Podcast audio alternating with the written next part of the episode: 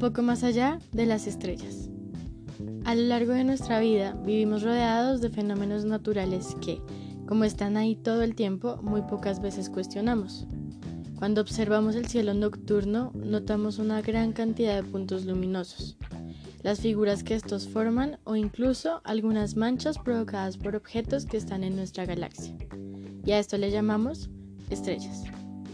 Aunque las vemos todo el tiempo, parece que no cambiaran a través de los años, que no envejecieran o que incluso fueran eternas. Pero, ¿realmente estos astros son eternos? ¿Cómo es la vida de una estrella? Las nebulosas aparecen cuando la concentración de gas es muy alta, y más que todo de hidrógeno. El gas comienza a acumularse en un solo punto por millones de años hasta que empieza a fusionarse y generar energía, la cual va hacia la parte externa y comienza a brillar. La composición de la nube de gas es el comienzo de la formación de una estrella y su vida comienza cuando ésta empieza a brillar, aunque esto todavía está en investigación.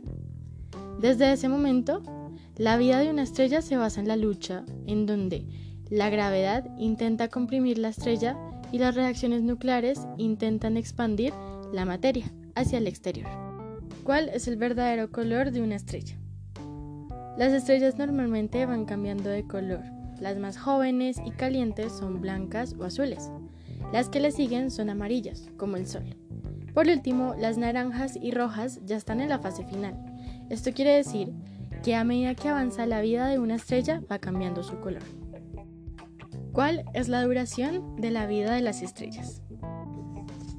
Hay estrellas que poseen hay estrellas que poseen una masa inferior a la mitad de la masa del Sol, a las cuales se denominan enanas rojas, y su vida dura billones de años. Teniendo en cuenta esto, es posible que varias de las estrellas que nacieron con el origen del universo todavía estén vivas. Le siguen las estrellas que cuentan con una masa entre la mitad y 10 veces la masa del Sol.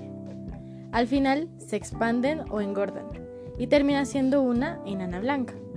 Esto Ocurre porque la estrella se convierte en una bola gigante roja, para luego expulsar sus capas y terminar siendo una nebulosa planetaria, la cual en el centro queda el cadáver denominado enana blanca. Por último, hay estrellas que tienen una vida relativamente corta y acelerada. Estas son conocidas como supergigantes y tienen una masa superior a 10 veces la masa del Sol. Adicionalmente, también se les conoce como supernovas, pero esto es cuando se realiza la explosión de las capas externas que, de hecho, pueden ser de ayuda para nuevas generaciones de estrellas. Aquellos astros que son más obesos terminan siendo un agujero negro, pero esto es más común en las estrellas que superan en 8 veces las masas del Sol. En conclusión, podemos entender que esa cantidad de puntos que vemos en el cielo nocturno compuestos por hidrógeno y helio no son eternos, pero su vida depende más que todo del peso que cada una posea. Es imposible saber cuántas hay, pero algunos astrónomos calculan 300 mil millones solo en la galaxia de la Vía Láctea. Las estrellas pasan por diferentes fases y no todas son iguales. A lo largo de nuestra vida, toda esa cantidad de lucecitas a lo lejos pueden ser estrellas jóvenes o incluso estrellas que ya están en su fase final, pero que por la distancia no podemos reconocer bien su estado.